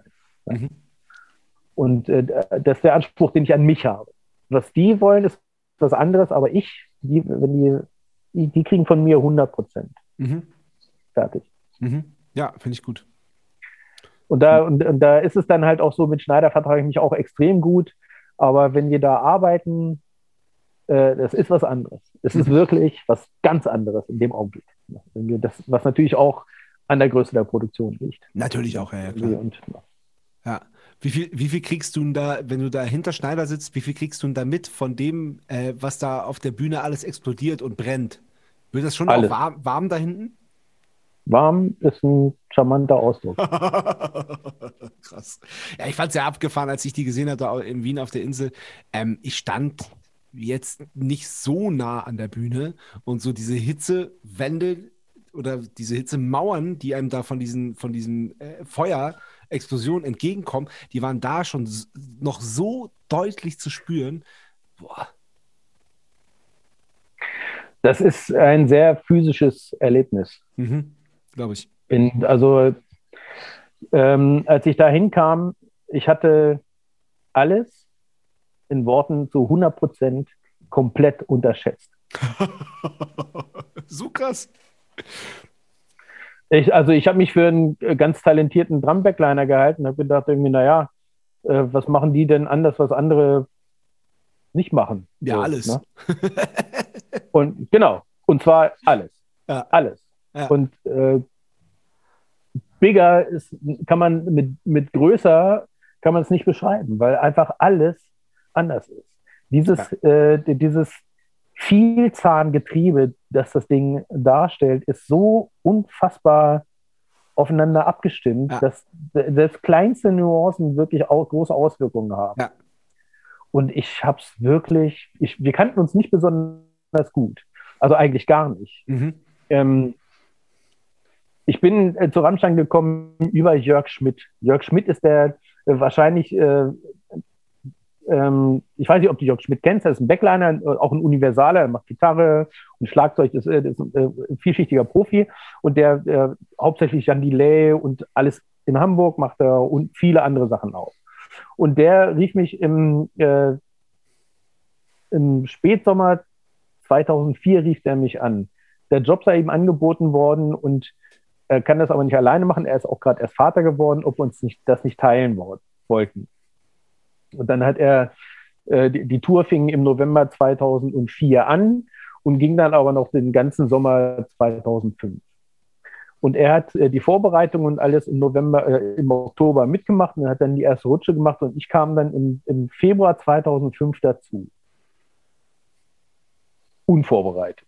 Mhm. Der Jörg hat mir äh, ein sehr ausgiebiges und unfassbar gutes äh, ähm, äh, Formular gegeben, also eine Bedienungsanleitung, die man, es wäre schwieriger gewesen, das falsch zu machen, als es richtig zu machen. So gut okay. war das. Ja, ja, okay. Also da, das ist. Ähm, Und die Bedienungsanleitung hast du natürlich auch gelesen. Unbedingt. Na klar. also ich habe wirklich die Hosen voll gehabt, das muss ja. man ganz ehrlich sagen. Ne? Das war einfach, äh, klar, ich hatte da auch schon ein bisschen was gesehen und erlebt und so habe auch, äh, auch, war auch international ein bisschen unterwegs und habe auch mit, mit Amis auch schon zu tun gehabt und so weiter. Deswegen ich, war ich halt auch unbelassen und habe gedacht, irgendwie, naja, was soll schon passieren? Das ist ein Schlachtzeug. Mhm. Aber da war ich der Erste in einer großen Crew von Leuten, ich kannte da keinen und war der Neue und in der Größenordnung und so. Und ich, in der Anfangszeit hatte ich wirklich mehr Angst da, als äh, durch Feuer und Explosionen ums Leben zu kommen, als meinen Job nicht zu können. Krass. Das hat gescheppert, so eine Concussion im Backstage Bereich, das war ja dann diese großen lauten Explosionen, das ist hinter der Bühne, da wo wir ja so sind und dann ja. leuchten dann immer so rote Lampen, kurz bevor es knallt und dann ja. knallt es. Ja. Aber richtig. Das ist nicht nur so ein China-Böller, es ist so eine richtige Explosion. Und, und dann auch diese Flammen und so. Ich dachte, ja, okay, du hast ja Flammen schon mal im Fernsehen gesehen und so, aber wenn du so drei Meter entfernt von so einem Lykopodiumstrahl stehst, dann denkst du, alter Schwede, das ist heiß. Mhm. Das ist richtig heiß. Und dann nach sechs Wochen Tourpause, zweite Show, London Brixton Academy, so ein altes Theater, dass die uns da überhaupt reingelassen haben in dem alten Theater mit dem ganzen Feuer war unfassbar. Der kleine Rosberg von nichts eine Ahnung irgendwie und äh, mit Schneider noch nicht viel kommuniziert und der fühlte sich total alleingelassen, weil ich den, ich wollte den allein lassen und ihm nicht irgendwie da nerven ja. bei seiner Arbeit aber er brauchte eigentlich einen, der hinter ihm sitzt und ihm so auch ähm, vermittelt, ich bin da und passe auf. Er hatte ja. die ganze Zeit den Eindruck, ich hätte nicht aufgepasst. Und ich habe die ganze Zeit gedacht, was will denn der von mir und so. Ne? Und deswegen sind wir am Anfang überhaupt nicht klargekommen. Also Ach, überhaupt. Krass, okay. Ah, okay. Weil ihr auch quasi, du bist ja unvorbereitet quasi dazugekommen also der kannte mich, weil ich mich zusammen mit Jörg da vorgestellt ja, habe. Ja, aber dann ja. war er sechs Wochen mit Jörg auf Tour, dann waren vier Wochen äh, Weihnachten und, äh, und der ganze Januar und so weiter. Ne? Also sechs Wochen Pause und dann gleich Brixen Academy und DVD-Aufzeichnung. Oh, ah. Also auch richtig Anspannung und ich von mhm. Tuten und Blasen keine Ahnung. Ja, ich habe das dahingestellt, es stand alles, wie es gehört und es klang auch ganz gut und so. Ne? Irgendwie, aber äh, ja, so richtig geredet haben wir halt nicht. Ne? Okay. Das ist halt so, dieses Ding ist so eingespielt, die kommen zum Soundcheck, da steht alles, dann gehen sie wieder weg und dann kommen sie zur Show. Mhm. Da wird nicht zwischendurch noch, wir machen das und das und dann müsstest ja. du hier und so und so. Ja. Die kommen halt dahin und spielen. Ne, irgendwie. Und wir hatten, wir haben uns nicht die Zeit genommen, tatsächlich äh, mal zu reden. Und ich mhm. war, ich war total schüchtern und auch eingeschüchtert ne, irgendwie. Und naja, also irgendwann haben wir dann geredet und wir haben uns ja inzwischen auch sehr gut zusammengefunden. Aber die Anfangszeit war für mich sehr schwer. Mhm. Da das war, also das war sehr, sehr krass. Insofern ist es tatsächlich jetzt auch immer noch so, es ist ja, lass mal kurz überlegen, 2000, ich bin jetzt im 16. Jahr, ich äh, für die arbeite. Und wenn wir dann so anfangen, ich muss wirklich diese Distanz auch für mich aufbauen. Ich mhm. muss mich wirklich konzentrieren. Mhm. Ich muss da wirklich ihr darf nicht, ich darf nichts verpassen. Mhm. Gar nicht. Das, das, ist das, was du bei den Guano Apes gelernt hast, bei Dennis, aus, aus, aus deinem Fehler, den du da einmal begangen hast. Den habe ich, also an der, in der, in der Anfangszeit war das mit Dennis auch so, weil ich unerfahren war. Ja, ja, das und keine ich. Ahnung ja, hatte. Ja, ja. Und die, und die erste größte Zeit, die ich mit denen verbracht habe, da war ich, da war ich trotz unserer Freundschaft total angespannt. Mhm. Ja? Irgendwie. Aber dann später, als wir nach Jahren, die wir nichts miteinander zu tun hatten, weil ich immer anders arbeiten musste und es nicht gepasst hat, als ich dann nochmal äh, zurück bin, um äh, jemanden zu vertreten, ähm, da war das dann so, dass ich äh, gefuscht habe, muss man tatsächlich Ach, so sagen. Ach so, dann, ah, in der Situation. Da. Okay. Ah, verstehe. Okay. Genau. Ja. Wo ich eigentlich äh, viel mehr gelernt habe und auch viel Mhm. mehr wusste und eigentlich hätte besser arbeiten müssen. Automatisch, weil ich jetzt schon jahrelang mit Rammstein auch international auf Riesenbühnen unterwegs war, hätte ich eigentlich so eine äh, kleinere Festivalsituation, kleine in Anführungsstrichen, schon aus dem Ärmel schütteln müssen. Mhm. Und das ist mir auf den Fuß gefallen. Dass Ach, ich da krass. nicht Okay. angespannt war und nicht fokussiert war. Ja. Ja. Da, da war die Routine, die Routine hat äh, den Fokus zerstört. Ja, Krass, da okay. da habe ich mich Okay. zu sehr, äh, zu große Fresse gehabt, mich als geilen Typen gefühlt, äh, komplett ins, äh, in die Scheiße gegriffen, Ist weil ich einfach eine, gefuscht habe. ja, ist aber auch eine Stärke, das zu erkennen, finde ich. Und das auch, auch, auch so, so, so hart und drastisch auszusprechen. Ach naja, also da hat Dennis schon auch geholfen, weil der ja auch natürlich gesagt hat, es war scheiße. Ne? Okay, gut. Naja, na klar, na logo. Das ist aber, wenn er jetzt nichts, wenn er nichts gesagt hätte, hätte ich es wahrscheinlich gar nicht gemerkt. Ne? Irgendwie, also ich, wenn ich selber Ach, drauf okay. gekommen wäre, wäre es mir nicht passiert. Okay. Ah, ja, ja. Wenn ich ja, selber klar. drauf gekommen Ja, wäre, wäre es dass mir, dann passiert es der nicht. Ne? Irgendwie und äh, Ja, da merkst du aber auch, dass, dass ihr wirklich eine gute? Freundschaft hat, äh, äh, hat, habt, wenn, äh, dass er dir das sagen konnte. ähm, naja, ja, auf jeden Fall. Also äh, zum einen ist es so, der ist halt auch so, ne? Mhm. irgendwie da, der, der sagt, wie es ist, ne? Ja. Irgendwas, und das, äh, das schätze ich ungemein an, äh, an ihm und ähm, die Qualität der Freundschaft erkennst du daran, dass es dann hinterher nichts verändert. Also ja, nicht ja, zum ja, Negativen, nicht zum. Negativen. Ne? und äh, ähm, äh, immer wenn wir telefonieren, dann freuen wir uns und alles ist gut. Ne? Irgendwie, also da, ähm, das ist die, da, daran erkennst du die Qualität, dass sowas drin ist irgendwie und trotzdem ist man so, da ist keiner angepisst hinterher. Das finde ich Ja. schon, ja genau. Aber ja, klar. Ne, Irgendwie, also wenn es, ich glaube nicht, dass ich gemerkt hätte, wenn er es nicht gesagt hätte. Ich bin da, ähm, ja, vielleicht doch, aber nicht so, nicht so krass. Also wer weiß, keine Ahnung. Auf jeden Ja. Fall äh, war mir das, äh, war mir das äh, eine Lehre. Und da, ja. Naja, das ist, das ist immer so, wenn du dich zu geil fühlst, passiert irgendwas. Dann kommt einer und macht so, Augenblick mal. Und wenn du, äh, wenn, wenn das Leben, wenn das Leben es gut mit dir meint, ne, dann merkst du diese Einschläge. Ja. Wenn du sie nicht merkst, dann hast du ein Problem. Ja, ja, gebe ich dir recht. Äh, das ist der richtige Zwei äh, Zeitpunkt für die zweite Kategorie. Ja, gerne. Sebastian Matzen hat eine Frage. Sebastian Matzen hat eine Frage. Moin, moin, Rossi. Ich habe eine Frage und die ist ein bisschen emotional. Bin sehr gespannt auf deine Antwort jetzt schon ähm, und hoffe, dass du ehrlich antwortest. Meine Frage lautet, was bringt dich zum Weinen? Ja, erzähl doch mal. Das ist eine sehr gute Frage. Es kommt vor, dass ich bei der Margarine-Werbung weine. Ist äh, stimmungsabhängig natürlich, Ja. aber im richtigen Augenblick äh, eine Margarine-Werbung, äh, dann denkst du, oh, oh Gott. Ähm, also das äh, ist noch nicht passiert, aber das ist, ein, äh, das ist ein Gleichnis für den kleinsten Anlass. Irgendwie, also natürlich dann romantischer Art.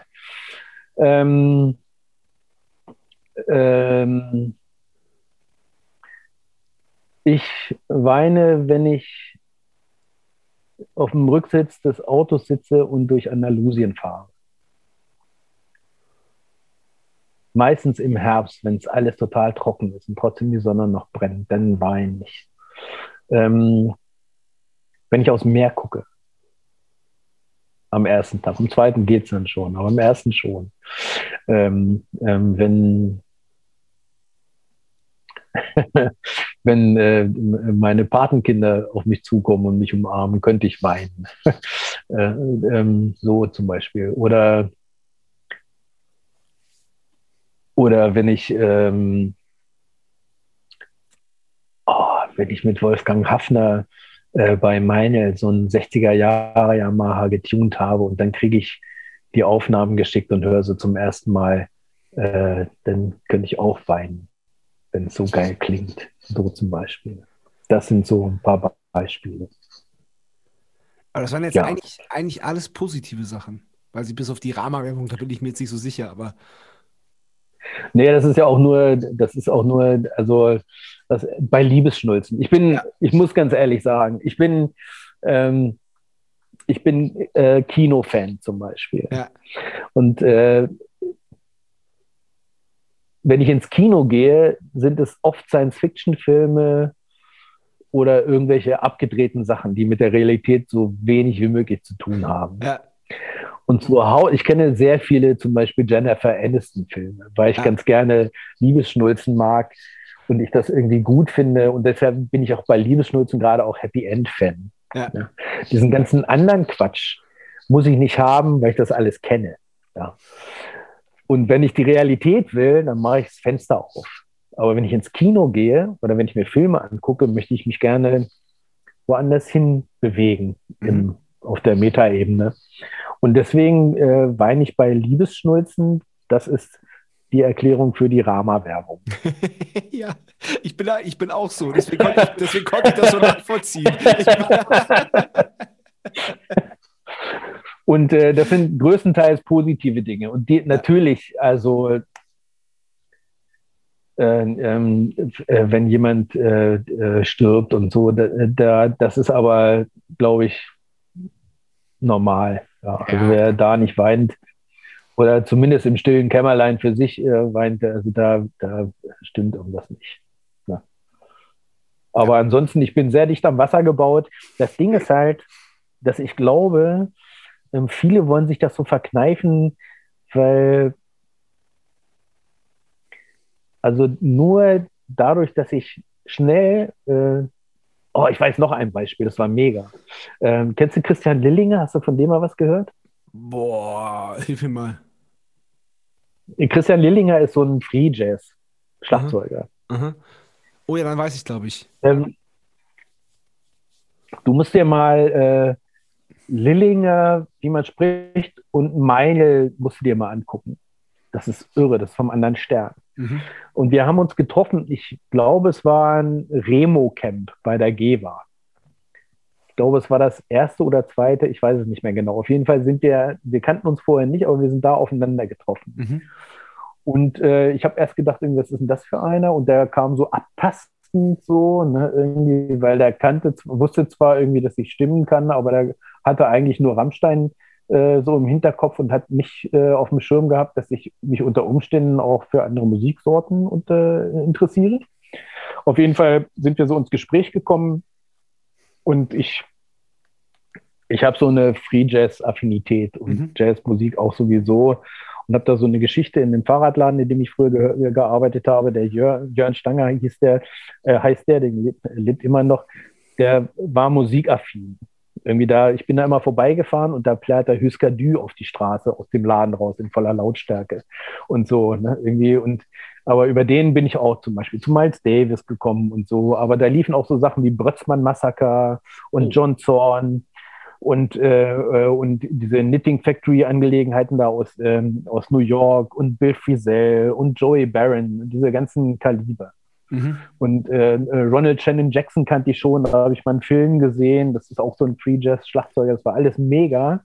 Und als ich äh, davon eben dem Christian berichtete und wir uns darüber unterhalten haben, da wurde der ganz hellhörig. Und dann sind wir dann äh, ins Geva-Studio gegangen und da hat er angefangen, so sein Schlagzeug vorzubereiten. Und dann macht er so seinen Koffer auf. Und dann holt er da so diese ganzen Klangutensilien raus, sein Spielzeug, dann auch so Chopsticks, so Essstäbchen, mit denen mhm. spielt er nämlich auch. Ach, geil die machen so einen geilen Peitschen-Sound und ja, so. Ne? Ja. Das ist total irre. Und dann hat er da sich so ein bisschen eingespielt und so. Und das war schon ganz irre. Und dann fing das an, dann lief die Kamera und dann hat er getrommelt. Und das war, ähm, das fällt mir sehr schwer zu beschreiben, wie das war, weil äh, diese Energie, das, das war, gewaltig. Mhm. Das war eine solche Power.